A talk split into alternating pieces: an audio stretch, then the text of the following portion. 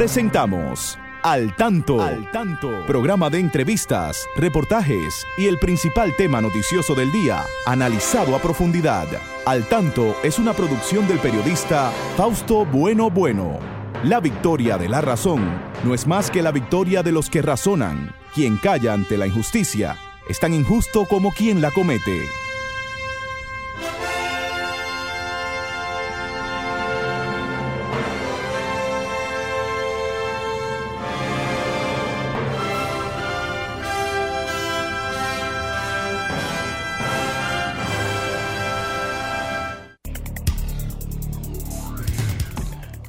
Hola, hola, buenas tardes, buenas tardes amigas, buenas tardes amigos. Aquí estamos con ustedes en este su espacio al tanto, siempre llegando hasta sus hogares a esta hora para hablarles de los temas de más interés, al tanto con más de 45 años en la Radio Nacional. Saludamos aquí a Franklin Tiburcio en la coordinación técnica ahí siempre de frente en su silla eléctrica.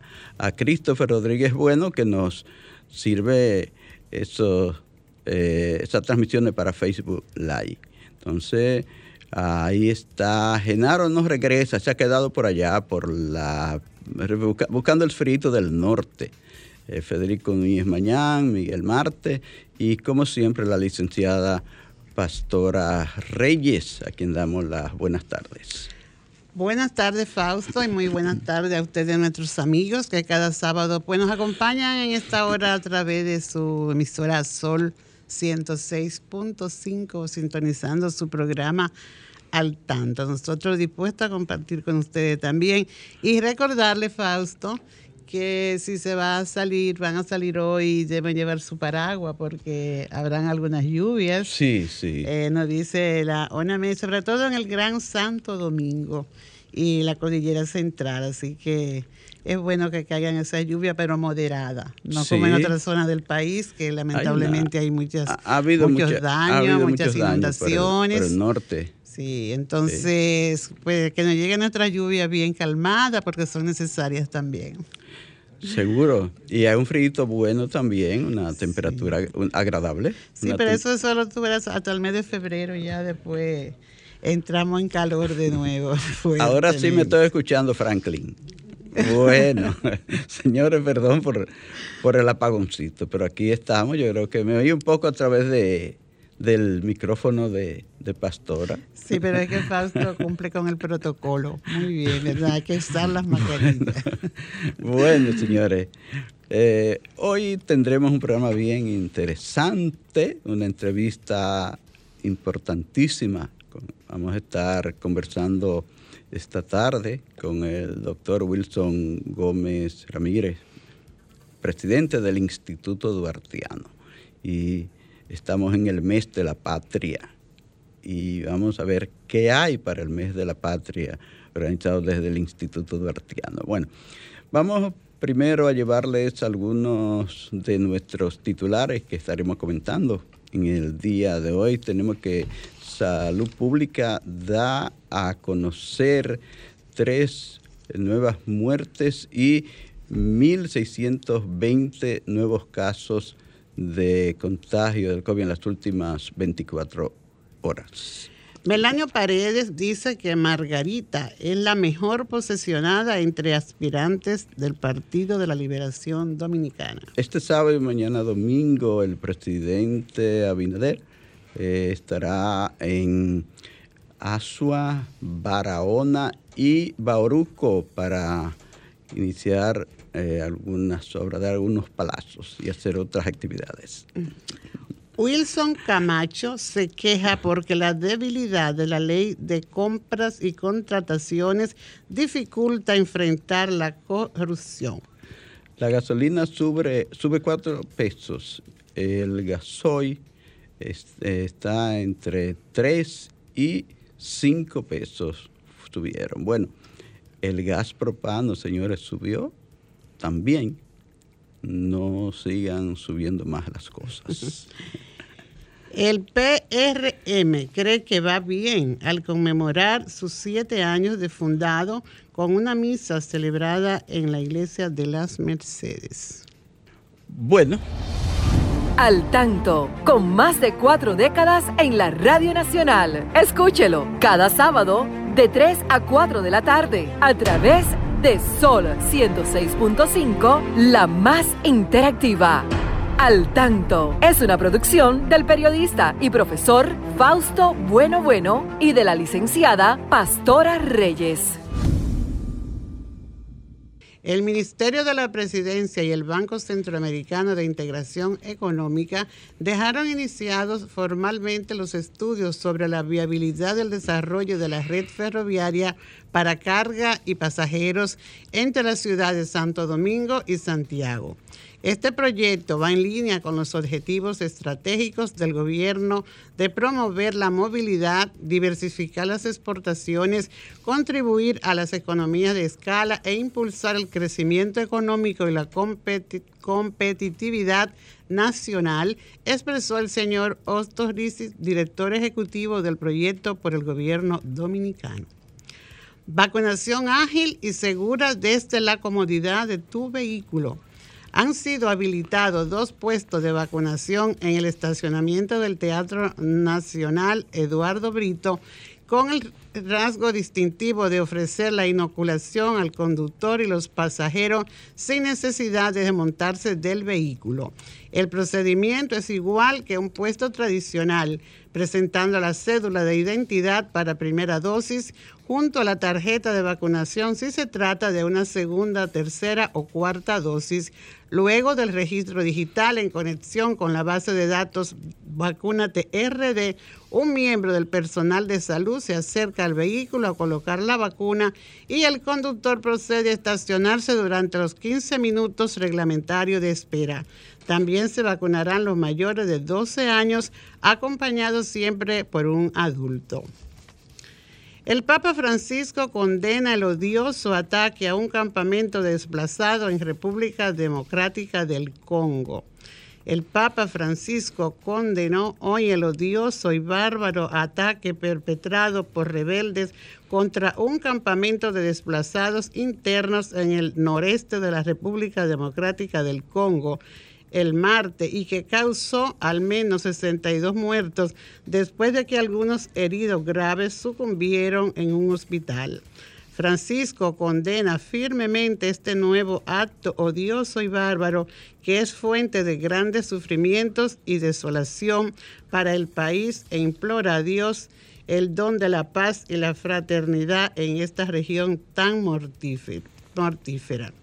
El ataque fue cometido por rebeldes de la Cooperativa para el Desarrollo del Congo en el campamento desplazado conocido como Play Sabo, que causaron también 36 heridos al incendiar las cabañas de lona que los desplazados usaban como alojamiento. Fausto, continuamos con esto y lamentando esto sucedido en el Congo, un ataque más a los desplazados. Bueno, ya sabemos que los desplazados, los que andan buscando mejor vida por el mundo, los que no les importa cruzar mares, eh, bravíos, ríos, Bravo, bueno, el río Bravo, ahí entre México y Estados Unidos, el mar Mediterráneo, estos desplazados por ahí, cuando vienen a ver, de ahí, del Congo, pueden llegar, cruzar el, Sahara, el desierto de Sahara y caer en el mar Mediterráneo, buscando Europa.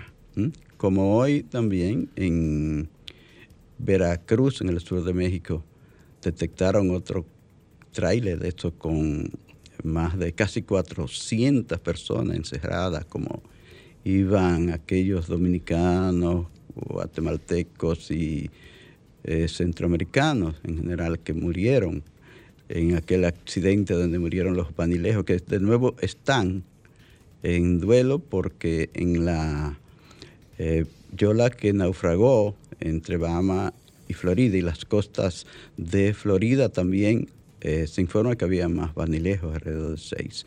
Entonces, son muchas las personas que andan en el mundo desplazadas por las guerras, por la miseria, por las persecuciones. Bueno, en fin, este es un tema que nunca se termina.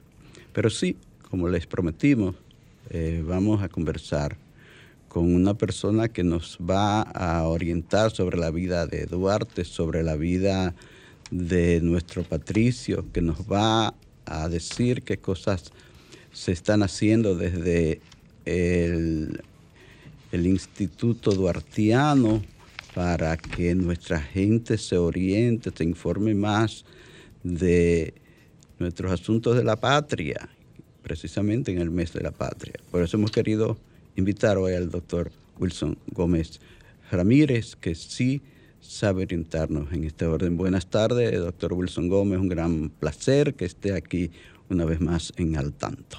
De carácter eh, oficial es autónomo y es una especie de corporación de derecho público interno.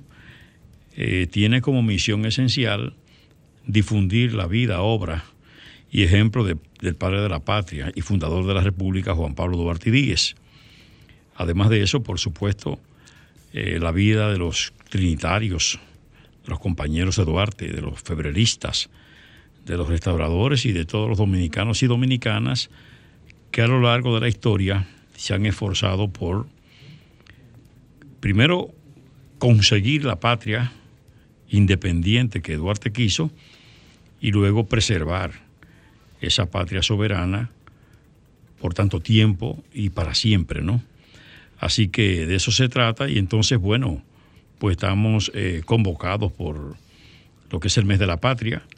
Ya eh, ustedes se hicieron eco de algunas de las actividades que hemos estado realizando. Sí, el sábado, el sábado estuvimos hablando de esa caminata por la patria, que ustedes estaban iniciando, esa caravana por la patria. ¿Qué tal se dio? ¿Cómo fue? ¿La gente pudo asistir? ¿La vamos a ver en otros pueblos? ¿Nos puede ampliar sobre eso? Sí, como no, eh, de verdad que los medios de comunicación agradecemos mucho que se hicieron eco, como ustedes eh, de esa actividad hubo una buena receptividad, una participación importante, porque se incorporaron elementos atractivos como el club de autos clásicos y antiguos, eh, el club de los vehículos Volkswagen y Cepillo, esos tradicionales vehículos que conocemos todos, eh, también el, el, equipo que trabaja con los Mustang y los autos de alta gama, en fin, una variedad a lo largo del desfile, manifestaciones de adhesión desde los hogares. Eh, la gente se mostró muy abierta y evidentemente que palpitó el corazón patrio, ese sentimiento que todos los dominicanos tenemos y que cada vez que hay una oportunidad se pone en evidencia. Ahí se evidenció, como también se evidenció durante toda esta serie del Caribe que acaba de culminar, y que en todo momento la participación del equipo dominicano eh, contó con el apoyo de la población que portaban la bandera nacional, agitaban la bandera nacional y en cierto modo eh, se identificaban con ese sentimiento patrio que cala tan profundo entre los dominicanos. Este, este tipo de actividad se va a hacer en el interior de la República Dominicana, ¿se va a hacer en provincia? Siempre se contemplan esas actividades también en las provincias. Eh, nosotros tenemos los órganos de base en el país, que son los centros bartianos. En cada provincia, esencialmente en cada municipio cabecera de provincia, hay un centro bartiano. Hay en algunas donde hay más de uno, porque hay municipios que no son los cabeceras, que han asumido eh, la representación a través de las llamadas entidades eh, de base, que son esos centros duartianos. Pero también nosotros tenemos en el exterior también organizaciones, instituciones esenciales, básicas, que son las llamadas filiales duartianas, que están en los Estados Unidos, por ejemplo, como Nueva York, están en New Jersey, están en Filadelfia, están en Boston, están en Rhode Island, están eh, en lo que es Texas, eh, Dallas, eh, están también en Miami, están en Puerto Rico, están en, Boston, en Washington, ¿verdad? Y esas son entidades que hacen un magnífico trabajo, por supuesto, aquí en las islas del Caribe, en San Martín, en Curazao, en Saint Thomas, ¿verdad? En todas esas islas donde hay una representación importante de dominicanos, pues hay esas filiales. En Caracas, Venezuela, ¿verdad?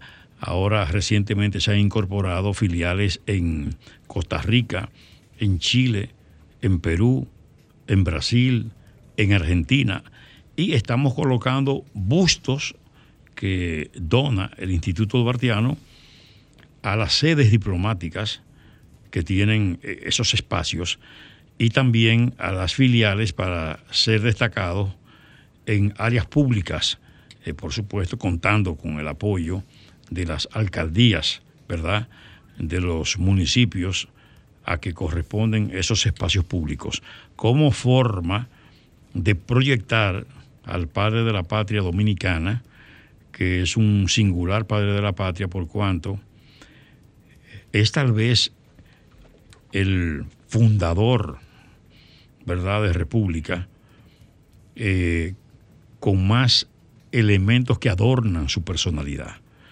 Desde el desprendimiento puesto de manifiesto y probado a través de la Carta del Sacrificio y la puesta de bienes de la familia a favor de esa noble causa, hasta la rendición de cuentas, que es un documento fundamental en la vida nacional, es un referente.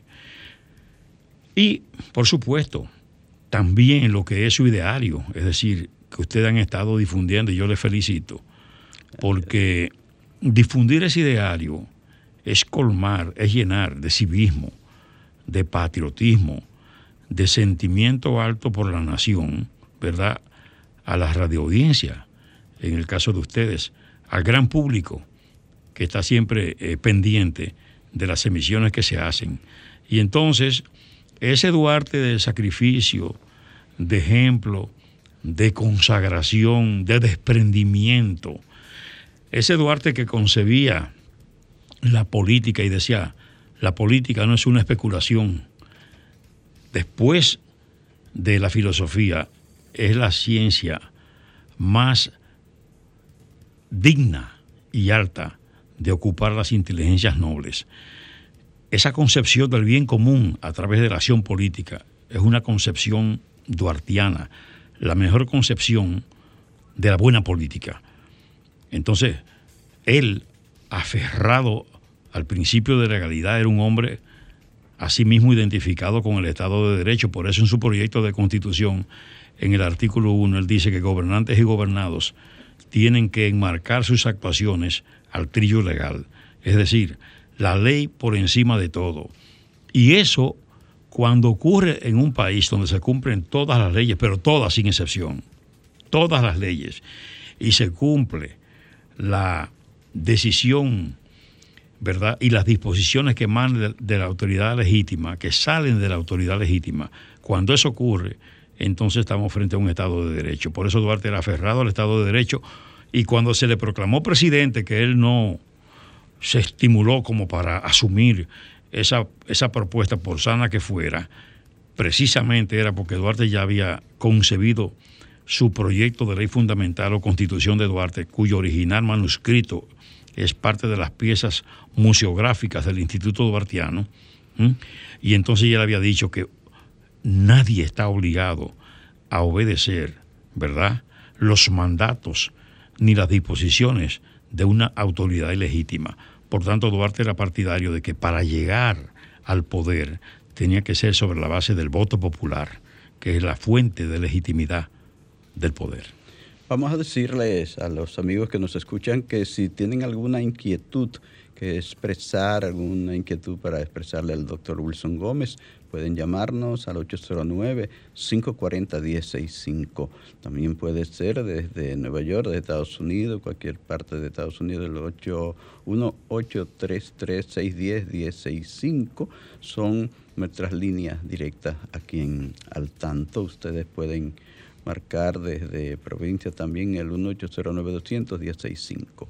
Y eh, seguro que el doctor Wilson Gómez Ramírez va a contestarle. Eh, doctor Wilson Gómez. Tenemos una llamada. Ah, una llamada. Vamos a atenderla entonces sobre el tema. Saludo. Buenas tardes. Aló. Hola, adelante, buenas tardes. Buenas tardes, muy interesante el programa. Ah, Señores, aló. Sí, sí, le estamos escuchando. Como, como yo, hay miles de gente. Estamos reclamando nuestro por ciento de la FP. ¿Por qué no nos devuelven ese dinero? No, no, no nos entregan ese dinero que uno lo trabajó y le corresponden a uno el 30% de la FP. Bueno, por favor. Gracias, se me salió del tema. Pero es importante. Está, está, no, y si él está consciente, ¿verdad? Si, si está bien edificado Sí. sobre su lucha, pues nada, estimule su lucha, Así mismo. ¿verdad? Así es. Sí.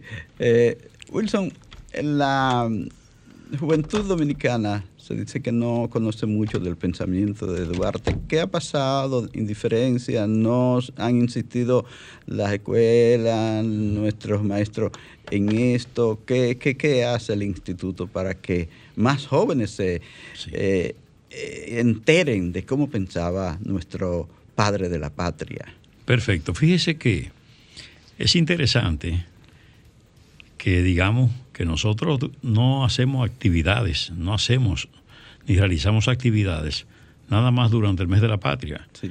Durante el mes de la patria se incrementan las actividades Sí. y los medios de comunicación social se interesan un poco más por el periodo, ¿verdad? De hablar mm, eh, con más ahínco sobre el tema patriótico.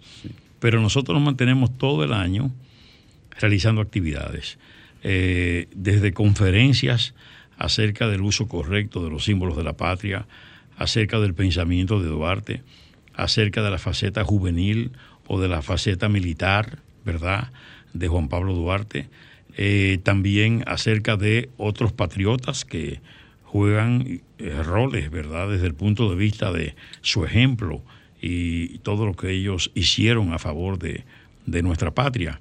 Bueno, pues nosotros tenemos esos coloquios, ¿verdad? Mire, ahora tenemos un coloquio muy interesante el día 8, que es bueno que nosotros lo, lo- lo señalemos aquí, Sí. que se titula Efectos y consecuencias de la invasión militar haitiana de 1822.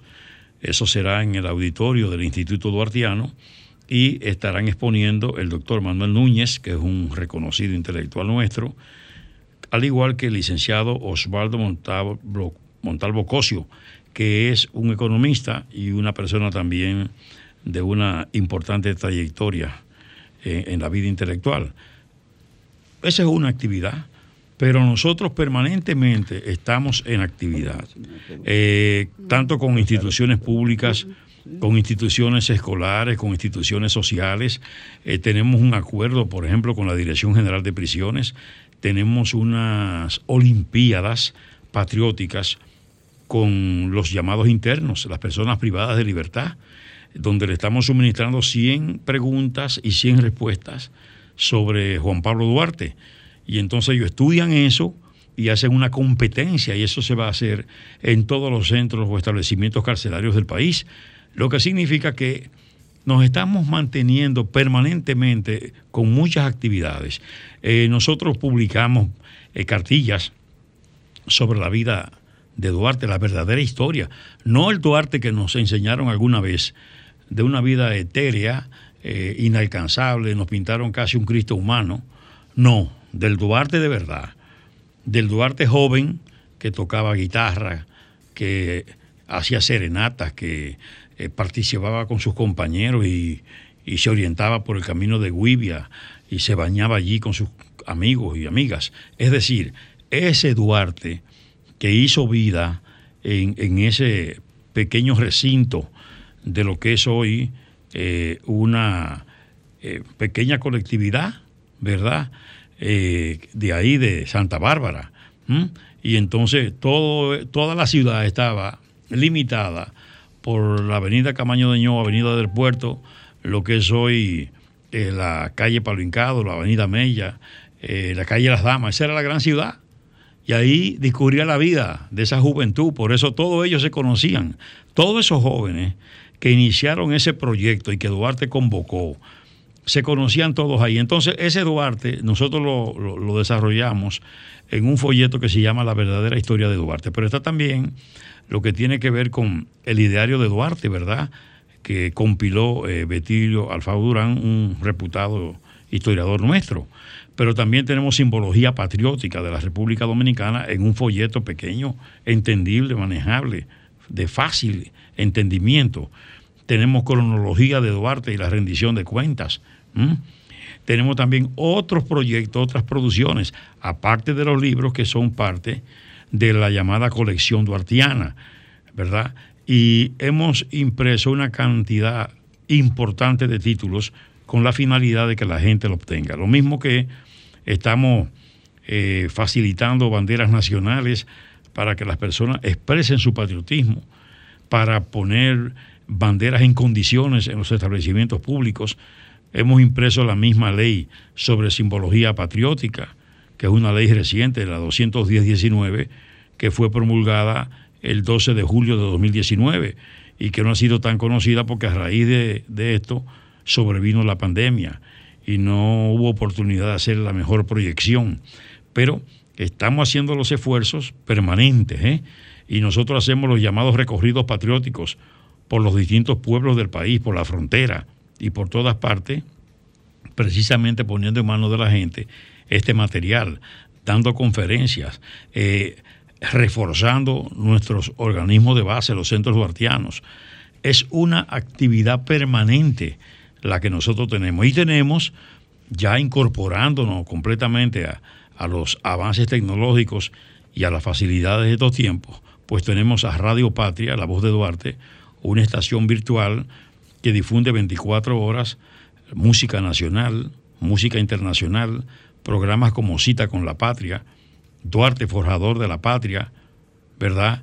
También Duarte Inmortal y una serie de cápsulas, de jingles, de mensajes, ¿verdad? De entrevistas que mantienen permanentemente la audiencia ¿eh? Eh, informado con respecto a la cuestión patriótica. Y nosotros también eh, hemos incorporado streaming para los fines de hacer una difusión en vivo, ¿verdad? De las actividades que hacemos, de las conferencias de los actos, de las ofrendas florales, de los desfiles, en fin, que haya una participación de jóvenes inclusive. Nosotros creemos que, contrario a lo que se dice, la juventud nuestra, que hay una corriente juvenil muy buena, de mucho valor, crítica, y ustedes tienen la experiencia en estos medios de comunicación y se dan cuenta que hay una cantidad de programas de jóvenes que son extraordinarias eh, en sus calidades, ¿no? Eh, usted encuentra hombres y mujeres, inclusive en una proporción importante mujeres, que están incorporadas a los medios de comunicación, a todos los medios y fundamentalmente a la radio. Y entonces hacen unos programas críticos y esa es parte de la juventud. Es como la juventud que asumió la tarea de exigir un régimen de consecuencia, de procurar freno a la corrupción, de procurar transparencia, honestidad desde el manejo de las funciones públicas. Y fue esa juventud que identificó un espacio patriótico, ¿cuál? La Plaza de la Bandera. ¿Por qué ellos fueron allí? Precisamente porque la bandera nacional no es más que el diseño de Juan Pablo Duarte, la creación de Juan Pablo Duarte, cuando en su juramento trinitario dice que el futuro Estado, porque él escribe eso seis años antes de proclamarse la República. Y dice que en ese juramento trinitario, que el futuro Estado tendrá su correspondiente escudo de armas y lo reserva, pero dice que tendrá un pabellón tricolor en cuartos encarnados y azules, atravesado por una cruz blanca que es la bandera nacional. Es la descripción de la bandera nacional, que aunque después mujeres de la patria son las que confeccionan esa bandera, que hacen el bordaje de ejemplares de esa bandera y que fueron varios ejemplares.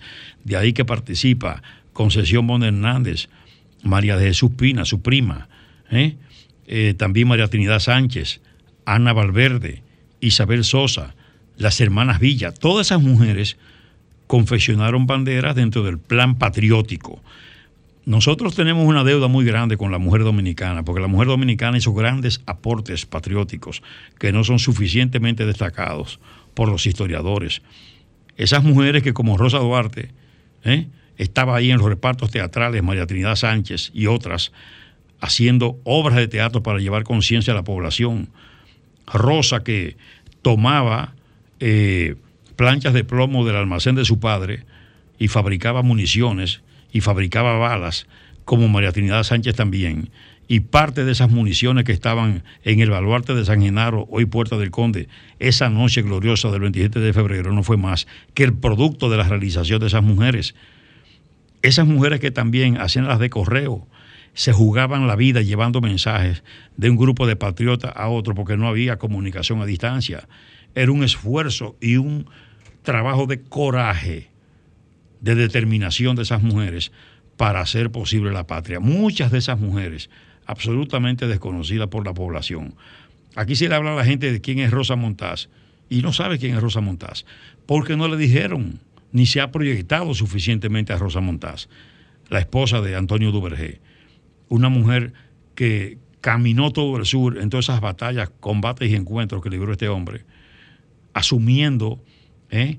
la asistencia eh, médica prácticamente, curando a los patriotas heridos, cocinándole a, las tropas, y que al final entonces Santana, ¿eh? con su sadismo, asesina a Antonio Duvergé, asesina al hijo común de Rosa Montaz y Antonio Duvergé, el mayor, y al menor lo condena a muerte cuando cumpliera la mayoría de edad, que por suerte esto último no ocurrió porque cambiaron las circunstancias políticas.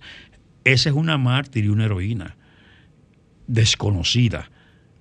Hay una deuda con la mujer dominicana que el instituto hace esfuerzo por, como en este momento, proyectar esas figuras y de alguna manera insta a los historiadores a que en los capítulos de historia que producen también investiguen y trabajen sobre tantas mujeres de la patria que aportaron a favor de la causa nuestra y por eso tenemos patria. Wilson Gómez se inscribe dentro de los que piensan que Santana... una llamada. Una llamada. Vamos, a atender esta llamada. Vamos a ver eh, qué inquietud tiene sobre este tema. Adelante, buenas tardes. ¿Quién nos habla y desde dónde? Adelante. Se quedó. Se fue. Se fue. Se perdió la llamada. Bueno, vuelvo a marcar 809-540-1065.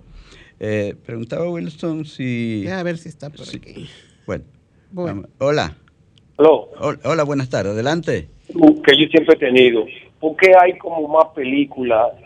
Uno conoce más cosas de Trujillo que de Duarte. Porque como que hay más... Se ha hecho más trabajo documentales sobre Trujillo más que de Duarte. Gracias. ¿Escuchó? Él dice que aparecen más documentales sobre, sobre Trujillo, que, de, Duarte. ¿Qué, es lo que pasa con eso, dice el oyente? Bueno, eh, las generaciones actuales tuvieron más información sobre el tirano Trujillo que de Duarte. Hay que recordar que Duarte quiso, de alguna manera, opacarse. Los tiranos se dedicaron a eso a propósito, Fausto, de tu intención de hacer la pregunta sobre Pedro Santana y si yo estoy de acuerdo con la sacada. Claro. ¿Verdad? Ese, se nos interrumpió con Sí, sí, Mira, lo que pasa es que estos tiranos eh, no quisieron saber de Duarte, porque Duarte en verdad era un hombre eh, con una trayectoria de revolucionario, eh, consagrado, sin ambición desmedida de poder, con una cabeza muy bien dotada y con un alto propósito para su patria. Eh, Duarte era absolutamente nacionalista, él creyó en la independencia, él nunca estuvo confundido con eso, nunca asumió la posición de, los conservadores que hablaban de eh, separación eh, con la finalidad de colocar entonces a los dominicanos bajo el manto de una potencia o una dominación eh, extranjera cualquiera fuera de Haití. No, Duarte asumió la causa independentista y hablaba él y sus compañeros, ¿verdad?, trinitarios, de la pura y simple, es decir, de la independencia pura, sin más nada, sin mácula. ¿Por qué? Porque Duarte hizo un trabajo de concienciación en su pueblo. Entonces, ese Duarte revolucionario nunca quiso ser mostrado por los tiranos. Todo lo contrario, lo pacaron, hasta donde más pudieron. No proyectaron a Duarte como tenían que proyectarlo. Entonces, nosotros tenemos en el caso de Trujillo que no, no, tenía ni evidenció nunca ningún tipo de sentimiento eh, por Duarte positivo, el sentimiento era negativo.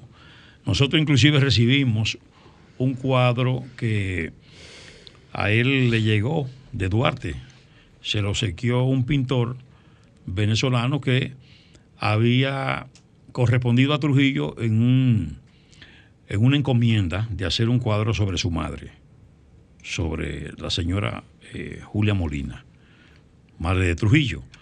Entonces, eh, este pintor le dio precio a Trujillo, Trujillo le pagó inclusive por encima de lo que correspondía, y entonces le entregó un pequeño cuadro, él, el pintor, le nació a él espontáneamente hacerle un retrato a Duarte, y entonces se lo entregó a Trujillo un pequeño eh, retrato.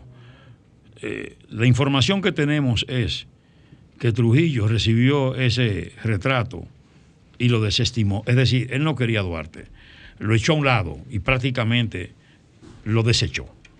Entonces, esa persona que era viceministro de la presidencia, eh, tomó muy discretamente ese retrato y lo desplazó, se lo llevó a su casa, porque era prácticamente tirado como un objeto no útil.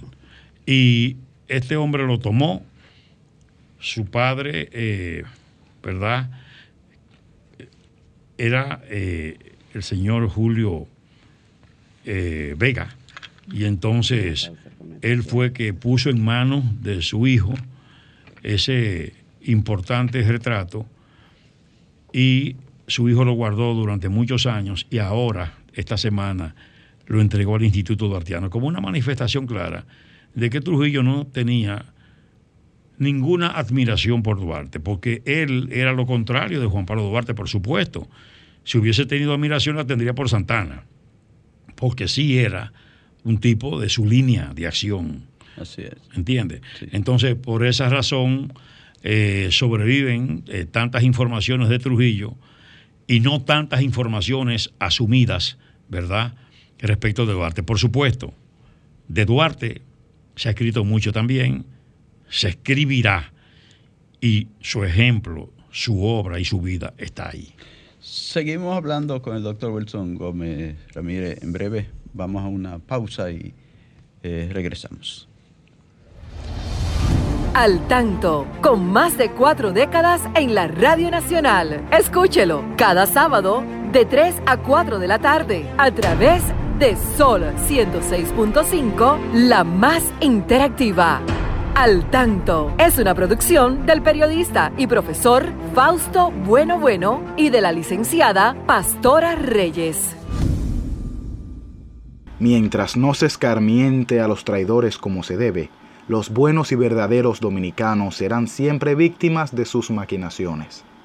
Mientras no se escarmiente a los traidores como se debe, los buenos y verdaderos dominicanos serán siempre víctimas de sus maquinaciones. Trabajemos por y para la patria, que es trabajar para nuestros hijos y para nosotros mismos. Muy bien, muy bien. Ahí escuchaban parte de ese pensamiento de nuestro padre de la patria, leído por Christopher Rodríguez Bueno, un joven también que se proyecta también en la radio y que eh, siempre eh, seguirá difundiendo ese pensamiento de Duarte. Entonces, doctor Wilson Gómez, volviendo al tema relativo tenemos una llamada aquí, Fausto. Una llamada. Bueno, vamos a atenderla antes de formular la pregunta ahora. Buenas tardes, adelante. ¿Cuál es tu inquietud para el doctor Wilson Gómez? Buenas tardes, Fausto. Te habla Julio César. Julio César. ¿Cómo pasa Juan Pablo Duarte a ser parte del ejército haitiano? ¿Era por mandato del ejército haitiano o voluntariamente? ¿Escuchó? Sí, sí. Mire, eh, Juan Pablo Duarte como todo joven eh, de la época, que estaba ya en la edad de los 16 años, tenía que hacer el servicio militar obligatorio. porque eso lo imponía la fuerza haitiana, ¿verdad? El gobierno militar de ocupación. Entonces, Duarte dentro de su estrategia convenció a compañeros de él, a esos trinitarios, para que ingresaran a la Guardia Nacional Haitiana, que era un brazo del ejército haitiano, a los fines de lograr experiencia militar para su propósito. Entonces Duarte incursiona en la milicia como cabo y sale como coronel, es decir, hace carrera militar, nueve años. Y sus compañeros pues también hacen carrera. Por eso es que inmediatamente ellos forman la Sociedad Secreta La Trinitaria, que no era un grupo cívico puramente, sino que era un ejército secreto. Cuando Duarte toma el juramento al grupo originario, que eran nueve con él, inmediatamente a Duarte, los trinitarios, esos originarios fundadores, más los llamados comunicados o adeptos, que como Sánchez, Mella y otros se sumaron de inmediato, entonces designan a Duarte general en jefe de los ejércitos del futuro Estado y director general de la revolución, que era la acción patriótica que ellos estaban iniciando en la Trinitaria. Entonces Duarte, ya investido de esa calidad, nombra cinco coroneles. ¿A quiénes? A Francisco de Rosario Sánchez, a Ramón Mella, a Pedro Alejandrino Pina, a Juan Isidro Pérez y a Vicente Celestino Duarte, que era hermano mayor de Duarte, le llevaba 10 años. En el momento que Duarte funda la Trinitaria, tenía 25 años. Entonces Vicente Celestino tenía 35, pero él reconocía en su hermano menor un líder y por eso él siempre lo siguió. Es decir, que todo obedeció a un esfuerzo estratégico. Ya ellos con formación militar pudieron entonces hacer los trabajos que hicieron, no solo de concienciación, ¿verdad? A través de las entidades que se fundaron después, porque la Trinitaria se forma en 1838 y luego, en el 40, se forma la filantrópica y luego la dramática.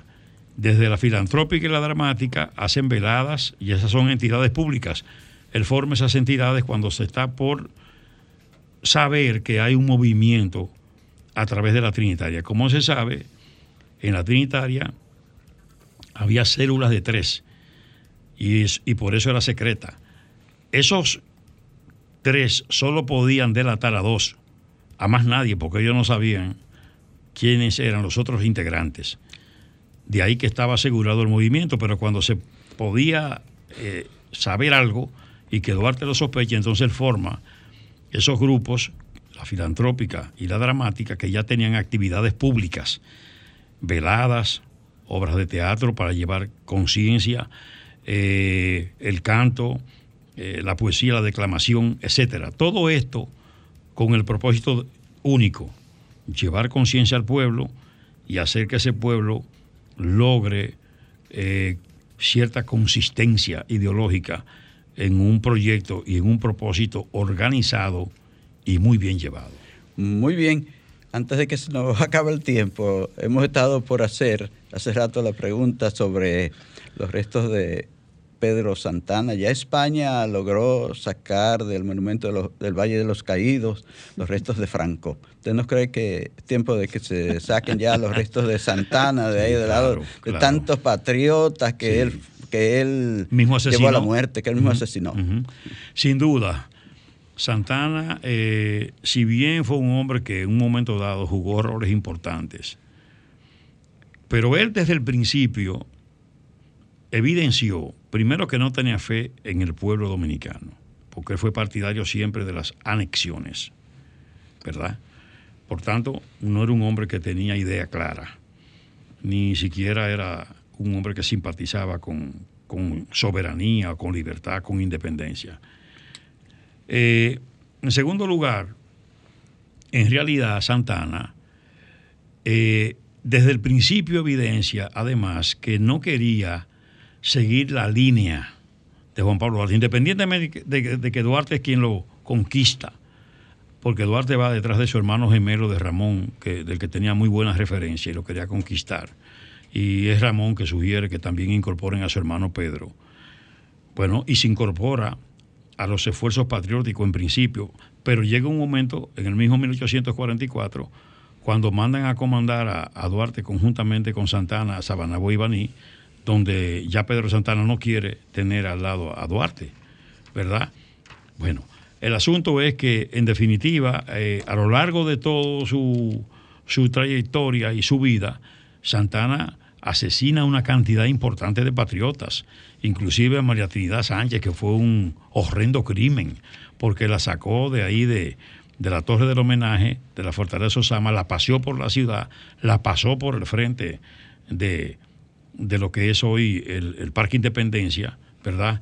Y ahí es que ella proclama, eh, Dios mío, eh, cúmplase tu voluntad y sálvese la República. Y la asesina ahí en el cementerio viejo de la Avenida Independencia. A ella, a su hijo de crianza, ¿verdad? Andrés Sánchez, hermano de Francisco de Rosario, a Nicolás de Bar y a otras personas. Entonces, ese Santana asesina también al novio de Rosa Duarte, tú sabes, asesina también a los hermanos Puello, asesina, como he dicho, a Antonio Duvergé y su hijo. Finalmente, después que asesina a mucha gente ¿eh? y se pone al servicio de las peores causas, termina asesinando la soberanía y la independencia cuando pacta en 1861 lo que la anexión con España y nos convierte de república en una provincia de ultramar de España, baja la bandera dominicana y sube la española. Ese hombre no tiene mérito para estar ahí en el Panteón de la Patria o Panteón Nacional. Tiene que ser necesariamente expulsado de ahí y debe ser por un decreto o por una ley. Se necesita, por supuesto, la voluntad política y se necesita también, se necesita también el coraje para determinar eso.